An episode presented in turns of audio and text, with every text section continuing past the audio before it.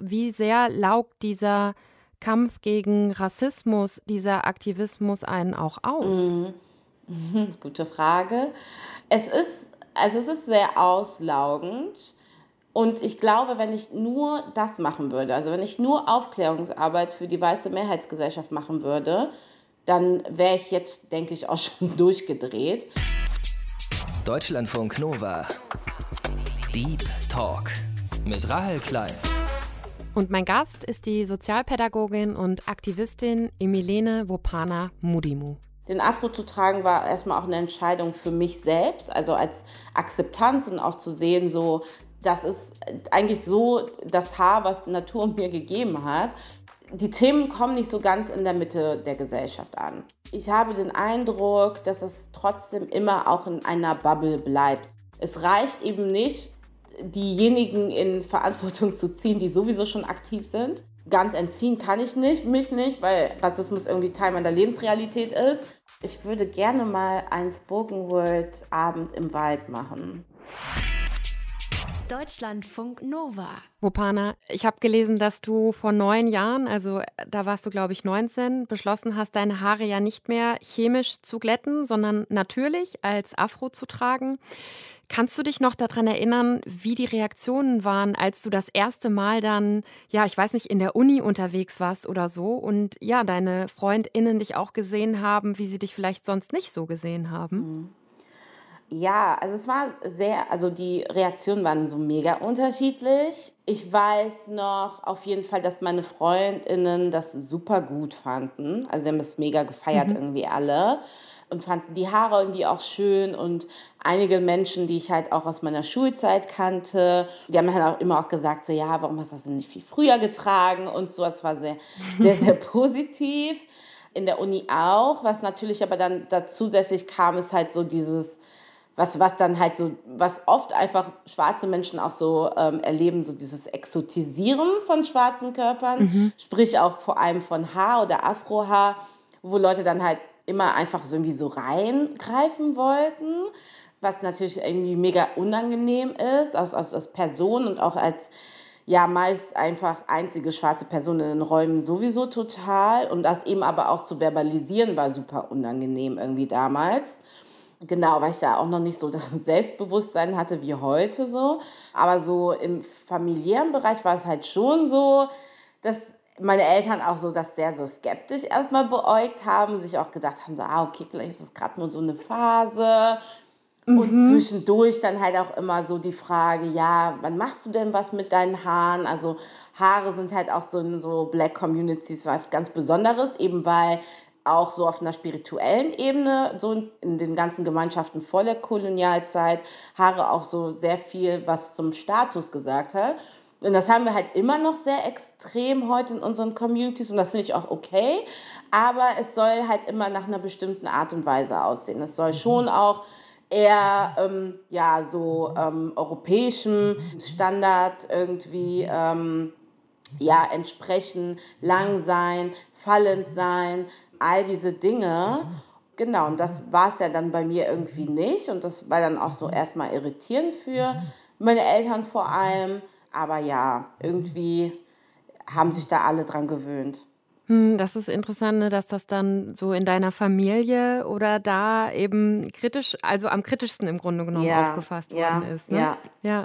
Warum war dir das wichtig, dass oder war inwieweit war das auch wirklich eine ganz bewusste, vielleicht auch politische Entscheidung, das dann eben nicht mehr zu machen? Das hatte vor allem was damit zu tun, dass ich ähm, mich von diesen ganzen gängigen ähm, westlichen Schönheitsidealen irgendwie lösen wollte. Also ich war irgendwie auch nie, nie die junge Frau damals, die so, also ich, ne, ich war halt damals auch mit sehr vielen Mädchen oder jungen Frauen befreundet, die halt so, ne, wo man so sagen würde, auch die waren total girly irgendwie. Mhm. Und das war ich irgendwie nie so, also auch immer so ein bisschen borschikios und ich hatte irgendwie das Gefühl gehabt, das Wort irgendwie, also irgendwie war das für mich okay, aber für meine Umgebung nicht. Und ich habe halt auch viel ähm, an meinem Äußeren gemacht und angezogen und mich gegeben und so weiter. Ähm, auf eine Art und Weise, wo ich halt eben auch dachte, so, oh, die Gesellschaft oder meine Umgebung erwartet das so ein bisschen von mir auch. Und natürlich ist es halt eben auch als junge schwarze Frau, die man halt in dieser Gesellschaft aufwächst, auch ähm, damit verbunden, dass viele Idole, vor allem auch früher in den Medien und so weiter und so fort, halt einfach allem auch einem bestimmten Bild irgendwie entsprechen haben. Und bei mir war es halt einfach überhaupt gar nicht so. Und ich glaube eben auch die Entscheidung, den Afro zu tragen, war erstmal auch eine Entscheidung für mich selbst, also als Akzeptanz und auch zu sehen, so, das ist eigentlich so das Haar, was Natur mir gegeben hat. Und ich nehme es für mich selber an und für mein Selbstbewusstsein auch. Und auch als eine Art, ja, auch mir selber zu sagen, ich bin okay, wie ich bin. Und dann politisch natürlich aber auch, weil es zwangsläufig auch so ein Statement ist gegen ähm, weiße westliche Schönheitsideale auch natürlich. Ne? Oder beziehungsweise es auch von außen sehr viel gesehen wurde, was ich vielleicht vorher noch nicht so ganz gesehen habe, weil ich nicht immer so politisiert war, wie ich jetzt bin. Aber mittlerweile sage ich halt eben auch, also eigne ich mir das auch gerne irgendwie ein und sage auch, dass es ähm, bewusst einfach auch nochmal andere, ein, ein Gegenentwurf zu den ähm, gegenwärtigen Schönheitsidealen ist, ja. Was würdest du dann sagen? Also ich meine, auch Haare ja ist klar, ist einerseits natürlich was äh, ganz optisches einfach, ähm, trägt dazu bei, wie man aussieht. Aber wie politisch sind Haare dann am Ende auch? Haare sind so politisch, wie wir sie politisch machen tatsächlich. Ne? Also hm. ich, es ist jetzt auch die Perspektive, aus der ich spreche, ist eine, eine Perspektive von einer schwarzen äh, Frau, Cis-Frau, die hier in Deutschland sozialisiert ist und irgendwie trotzdem auch auf, ne, ich rede ja auch viel über meine individuelle Erfahrung, kann natürlich nicht für alle schwarze Frauen oder Flinter halt sprechen. Und deswegen sage ich halt eben auch, wenn ich auch so Workshops gebe zum Thema Afrohaar, dass das in erster Linie halt politisch gemacht wird.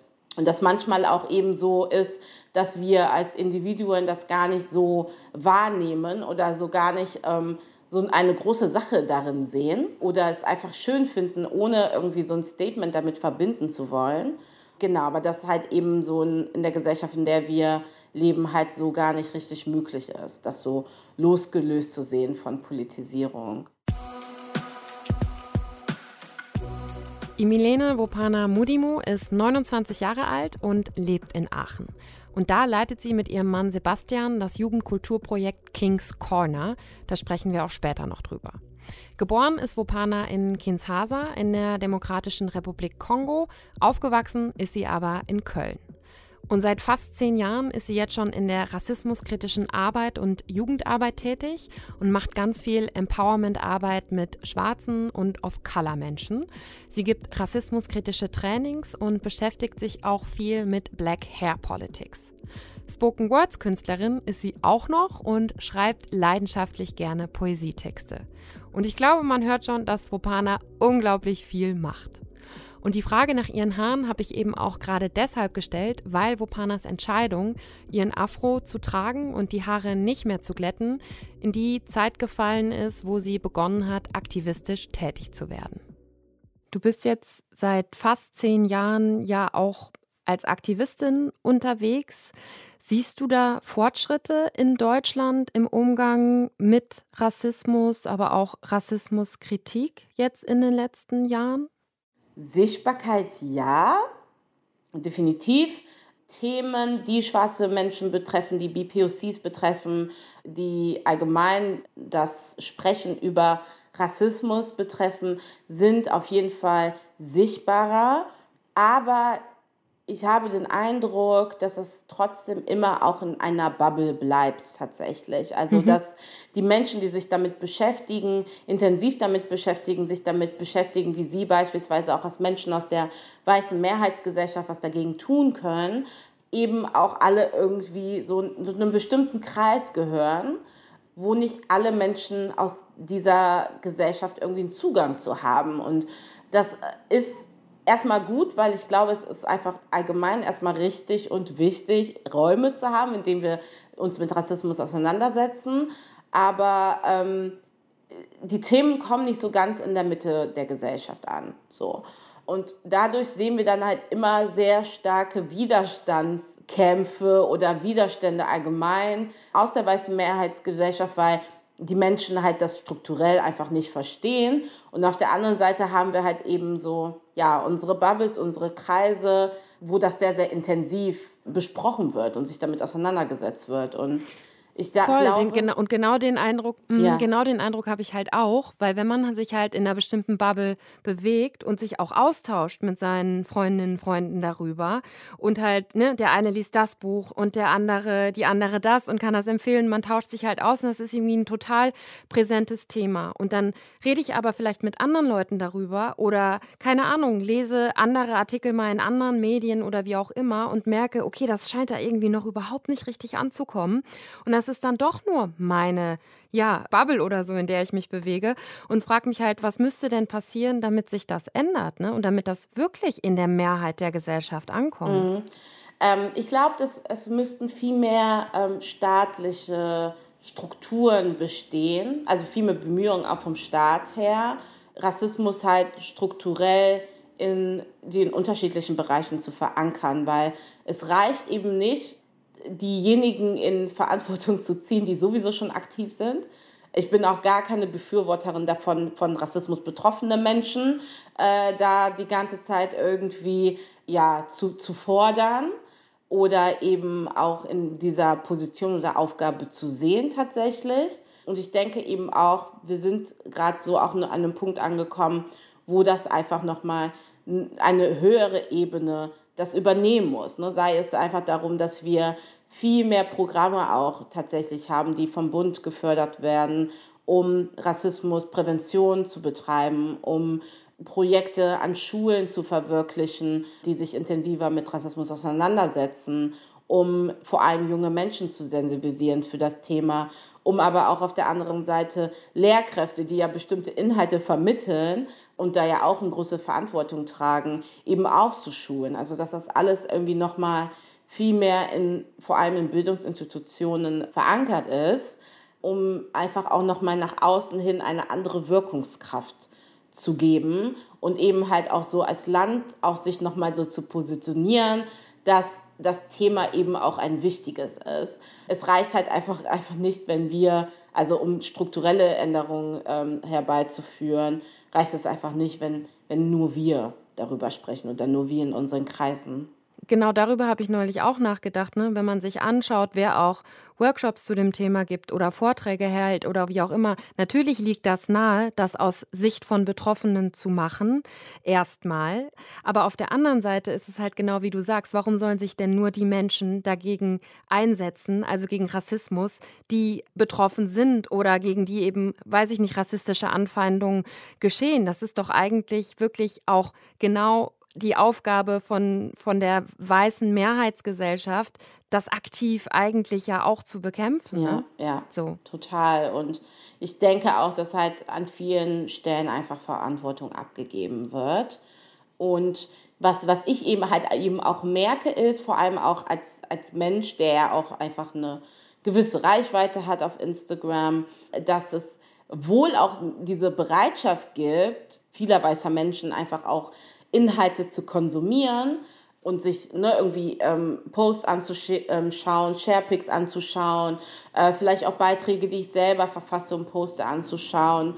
Und das aber wirklich der ähm, Schritt tatsächlich zu sagen, so ich mache selber aktiv was oder ich teile aktiv was oder ich mache irgendwie aktiv auf meinem Profil irgendwie auf etwas aufmerksam, dann eben halt auch immer wieder dieselben Menschen irgendwie machen und auch da sage ich halt immer, oder ne, schreibe ich auch immer oft auf meinem ähm, Netzwerk, dass es einfach, dass das auch das Konsumieren nicht reicht, weil das Konsumieren ist ja auch sehr oft dieses, hat, ist ja auch mit Erwartungshaltung auch ähm, irgendwie verbunden. Das heißt, ich erwarte eigentlich, dass der und der schwarze Aktivist oder die Aktivistin irgendwie da was macht, damit ich selber mich davon bereichern kann, aber sehe halt einfach nicht, wann es irgendwie notwendig ist, wirklich selbst aktiv zu werden. Und das ist irgendwie, ja, das ist so ein Schritt, den irgendwie viele aus der Mehrheitsgesellschaft irgendwie nicht so schaffen oder machen. Also wenn ich an meine Schulzeit zurückdenke, die zugegebenermaßen jetzt schon über zwölf Jahre her ist, kann ich mich absolut nicht daran erinnern, dass rassismuskritische Themen ansatzweise eine Rolle gespielt haben. Und auch das Thema Kolonialgeschichte ist bei uns höchstens mal ganz am Rande gestreift worden. Und da sagen Forschende wie zum Beispiel der Bochumer Juniorprofessor Karim Feridoni, dass Deutschland noch meilenweit davon entfernt ist, rassismuskritische Themen in der Ausbildung von Lehrerinnen und Lehrern zu verankern. Und dass Rassismuskritik für viele Schulen ein heißes Eisen sei, weil die sich schnell angegriffen oder ertappt fühlten. Naja, und wenn uns allen das Wissen und Bewusstsein auch fehlt, dann kann Rassismus natürlich ziemlich einfach weiter bestehen bleiben. Das ist natürlich keine Entschuldigung dafür, sich nicht mit dem Thema zu beschäftigen. Natürlich ist es auch wünschenswert und wichtig, dass sich jeder, jede von uns selbst mit dem Thema auseinandersetzt. Und das, was Wopana sagt, dass viele Menschen ihre Inhalte zum Beispiel auf Instagram zwar konsumieren, dann aber nicht diesen Schritt weitergehen und vielleicht selbst auf Dinge aufmerksam machen oder Inhalte teilen, da fühle ich mich schon auch auf jeden Fall mit angesprochen, weil ich das häufig auch einfach nur konsumiere, ohne selbst aktiv zu werden. Wie sehr laugt dieser Kampf gegen Rassismus, dieser Aktivismus einen auch aus? Mhm. Gute Frage. Ähm, es ist, also es ist sehr auslaugend. Und ich glaube, wenn ich nur das machen würde, also wenn ich nur Aufklärungsarbeit für die weiße Mehrheitsgesellschaft machen würde, dann wäre ich jetzt, denke ich, auch schon durchgedreht, weil es mhm. nichts ist, was irgendwie erfüllend ist oder was zurückgibt, tatsächlich. Das sind so die Erfahrungen, die ich tatsächlich gemacht habe. Deswegen ist mir auch immer wichtiger, also ich habe das früher eigentlich ausschließlich gemacht, so Aufklärungsarbeit. Und mittlerweile ist das aber auch gar nicht mehr mein Schwerpunkt, weil ich einfach individuell schauen muss, wie verteile ich einfach meine eigenen Ressourcen und Kapazitäten und immer auch, also immer mehr auch sehe, dass mir das eben wichtig ist, die Räume, die ich halt selber auch gestalten kann und eben auch, wo ich äh, auch weiß, dass ich da großen Einfluss haben kann, eben mitzugestalten und meine Energien halt darauf zu konzentrieren. Und das ist in erster Linie für mich ähm, definitiv Empowerment-Räume zu schaffen für Rassismus betroffene Menschen. Dass wir halt eben auf der anderen Seite natürlich wissen, wie Rassismus funktioniert und halt diese schmerzlichen Erfahrungen machen, aber immer wieder auch in Räume rein können, in denen wir einfach wir sein können und nicht nur als rassifizierte Menschen angeschaut, äh, angesehen werden, sondern auch als die individuellen Menschen, die wir sind. Und das sind halt eben auch Räume, also nicht nur die Arbeit oder das Gestalten oder Organisieren dieser Räume gibt mir Kraft, sondern auch ja, zu sehen einfach, dass dass, dass Menschen einfach der Community sich da irgendwie austauschen. So. Und ich glaube, das ist so ein ganz, ganz wichtiger Anker für mich und meine Arbeit. Kommst du zwischendurch dann aber trotzdem auch manchmal an den Punkt, wo du sagst, boah, ich kann eigentlich nicht mehr. Ich sehe nicht, dass sich wirklich auch strukturell was ändert. Ich konzentriere mich jetzt in Anführungszeichen nur noch eher auf, auf mich und meine andere normale Arbeit irgendwie. Genau, ja, man kommt, also ja, man kommt an diesen Punkt, aber nichtsdestotrotz bin ich, bleibe ich ja Teil des Systems. Auch wenn ich ähm, Teil, also wenn ich an diesen Punkt komme oder diese Erkenntnis habe, wird es immer noch so sein, dass ich rassifiziert werde, sprich immer wieder in Situationen komme, in denen ich Rassismus erfahre oder in dem halt Menschen sei es irgendwie mhm. durch unterschiedlichen, weiß ich nicht, durch Beleidigungen oder auch ne, An Anwendung von äh, jeglicher Form von rassischer Gewalt und so weiter, irgendwie Dinge auch auf mich reproduzieren oder mich eben oder mir auch schaden. Das heißt, so ganz entziehen kann ich nicht, mich nicht, weil Rassismus irgendwie Teil meiner Lebensrealität ist. Aber ich kann halt eben entscheiden, wie ich auf Dinge reagiere. Und ich kann auch entscheiden, nicht bei jedem Diskurs irgendwie mit dabei sein zu wollen. Also ne, wenn da jetzt irgendwie irgendein Sender wieder eine Sendung gemacht hat, wo es, äh, wo Rassismen reproduziert werden und es wichtig ist irgendwie zu sagen so hey äh, wir reagieren als Community darauf und lassen uns das nicht gefallen, ist eine Sache, aber eben auch eine Sache ist, glaube ich, auch zu sagen so ich entscheide mich vielleicht jetzt gerade nicht zu reagieren, weil meine Energien das nicht zulassen und weil ich einfach gerade irgendwie nicht kann oder keine Kraft mehr habe, so, ne? Rupana, wir machen zwischendurch immer so eine kurze Spontanitätsübung, um dich auch noch persönlich ein bisschen besser kennenzulernen. Ich habe hier so ein paar Sätze vorbereitet, die könntest du mal vervollständigen. Ich starte mal mit dem ersten Satz. Ein Instagram-Account, dem jede, jeder folgen sollte, ist. Oh, wow. es gibt so viele, die jeder, jeder folgen sollte. Enkavini von äh, der lieben Schwester Christelle, weil ähm, Christelle da ganz viel auch zum Thema nicht nur zu Antirassismus und antischwarzen Rassismus macht, sondern auch zum Thema Feindlichkeit gegenüber fetten, mehrgewichtigen Menschen. Und das finde ich irgendwie sehr interessant. Okay. Richtig zur Ruhe kommen kann ich bei Spaziergängen in der Natur. Auch schon vor Corona? schon, nee, ja, auch schon zum Teil vor Corona, aber durch Corona noch viel, viel mehr. Hm. Und mittlerweile gehört das wirklich so zu meinen alltäglichen, ähm, ja, also eigentlich zu meinem alltäglichen Ablauf tatsächlich. Wie, wie lange brauchst du, um zur Ruhe zu kommen?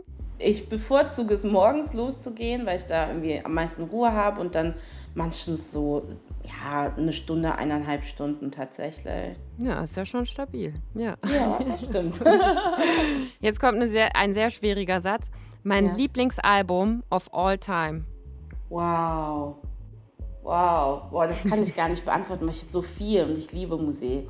Ich könnte mich gar nicht entscheiden, tatsächlich. Dann sagen wir, was ist eins, was so ganz, ganz, ganz oben auch steht, was du immer wieder hören kannst? Mmh alle Alben von Kendrick Lamar. Mhm.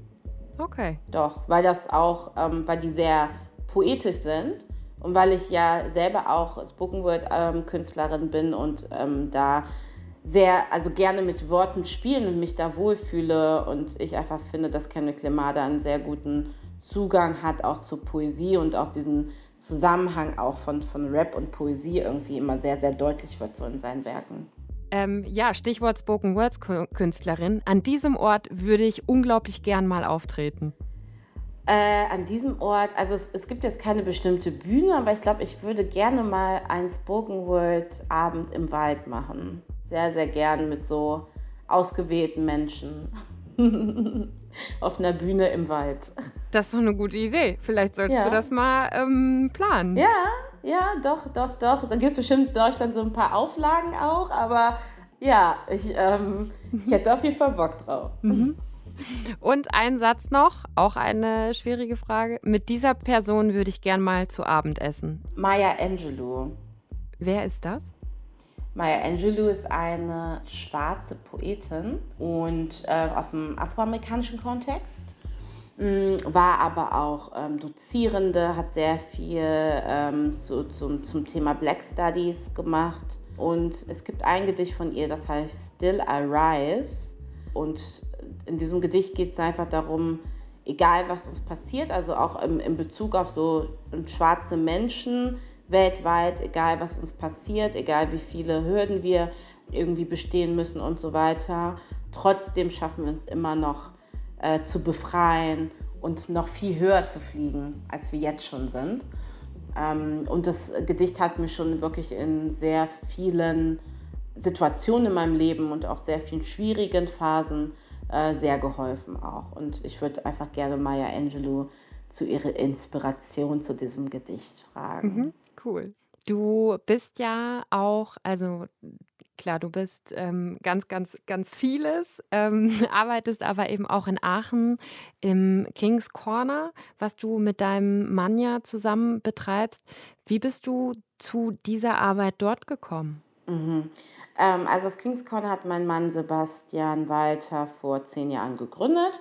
Mhm. Und genau, und dann haben wir uns so etwa drei Jahre nach Gründung, zwei oder drei Jahre nach Gründung irgendwie auch kennengelernt. Und irgendwie war es auch sehr schnell irgendwie klar, dass ich einfach gerne mitgestalten würde, dieses King's Corner, weil ich immer schon auch jemand war, der irgendwie sozial gearbeitet hat, der immer schon gerne mit jungen Menschen gearbeitet hat. Also ich habe schon damals mit so zwölf, 13 Jahren Baby gesittet und mhm. immer schon Hausaufgabenbetreuung mit jungen Leuten gemacht. Dann später während meines Studiums auch in Erstaufnahmeeinrichtungen für geflüchtete Jugendliche und mit geflüchteten Familien gearbeitet. Also irgendwie war das immer schon Teil meines Lebens.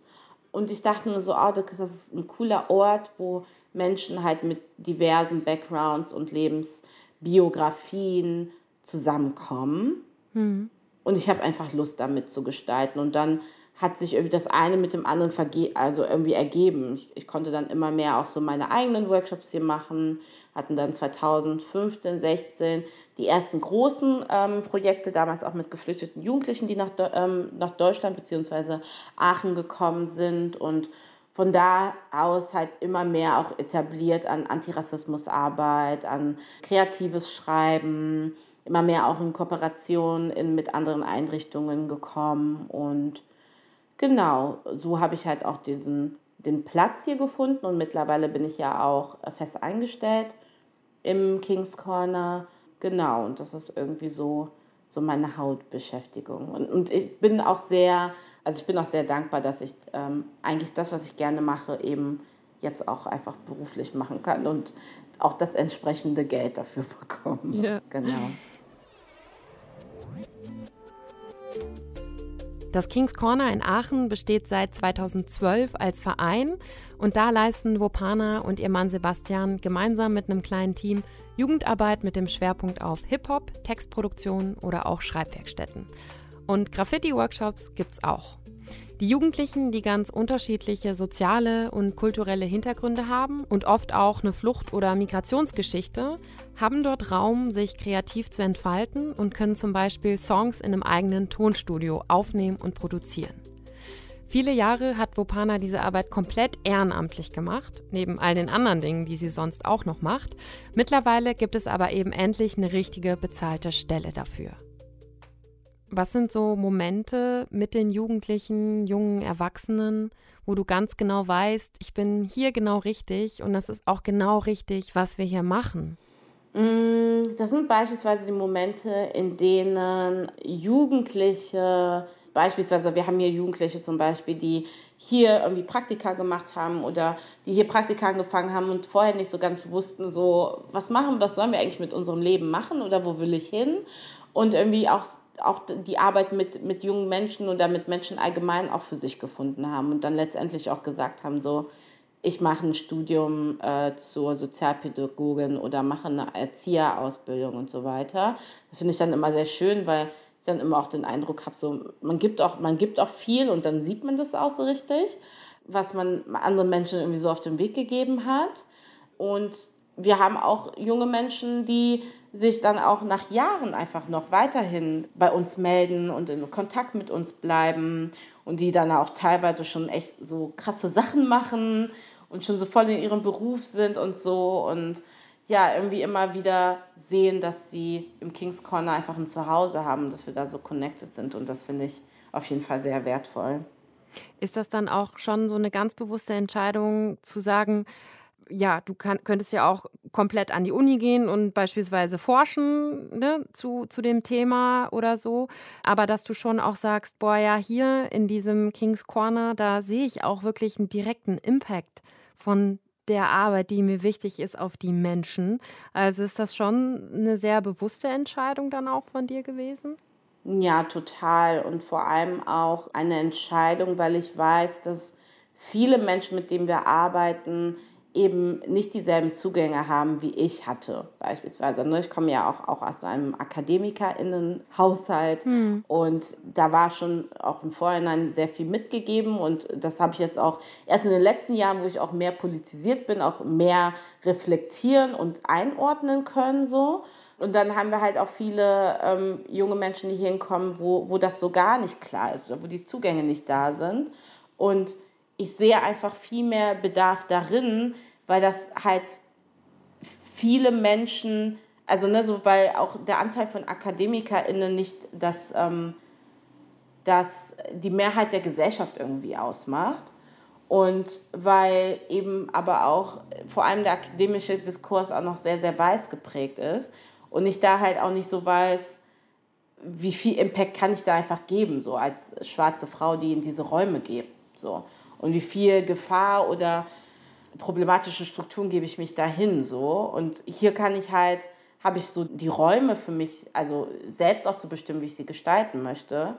Und aber eben auch zu, ähm, selbst zu entscheiden, für wen ich sie gestalten möchte und wer so am meisten davon profitieren soll. Und ich glaube, das ist so eigentlich nur in der Form von Arbeit tatsächlich auch möglich. Gab es eigentlich, äh, habe ich mich gerade gefragt, ähm, weil du gesagt hast, dass du dich ja vor früher ja auch gar nicht so politisiert warst, ähm, jetzt so seit knapp zehn Jahren, auch seit du eben dein Afro wieder offen trägst, das fällt ja alles so in diese Zeit rein. Gab es da ein bestimmtes Ereignis oder war das irgendwie einfach eine Entwicklung, die du dann eben nach der Schule irgendwie durchlaufen hast? Ich habe halt auch, ähm, als ich angefangen habe zu studieren, ähm, einfach auch andere Menschen kennengelernt. Also ich war in einem sehr weißen Umfeld unterwegs, in so einem kleinen Dörfchen von Köln. Ich weiß nicht, ob Flittert dir was sagt, aber es ist auf jeden Fall sehr weiß mhm. und sehr bürgerlich geprägt gewesen früher. Es hat sich jetzt mittlerweile auch ein bisschen verändert auch, weil jetzt auch teilweise auch viele geflüchtete Menschen dahin gezogen sind und so weiter. Aber genau, früher war das halt eben nicht so. Es war sehr bürgerlich und weiß. Und dadurch, dass ich dann halt in der Uni aber auch mal mit anderen Leuten in Begegnung gekommen bin, auch mehr mit BPOCs auch, zu denen ich mich auch sehr schnell so connected gefühlt habe und wo ich auch gemerkt habe, diese Erfahrungen, die ich gemacht habe in meiner Jugend, die ich ganz klar jetzt auch als Rassismuserfahrungen auch benennen kann, waren halt keine Einzelfälle, sondern das haben auch andere Menschen, die dieselbe Hautfarbe, dieselben Haare, denselben Körper haben wie ich, eben auch erfahren. Und diese Erkenntnis, nicht allein zu sein und irgendwie das, was ich erlebt habe, auch mit anderen Menschen irgendwie aufarbeiten zu können, war eine, so, eine ganz, ganz wertvolle für mich und hat auch für mich sehr viel damit zu tun gehabt, dass ich mich, ähm, dass ich einfach mein, meine eigene Narrative und meine eigene Perspektive wieder angeeignet habe und dadurch halt einfach auch viel selbstbewusster durch die Welt leben konnte. Also ich war schon immer auch jemand,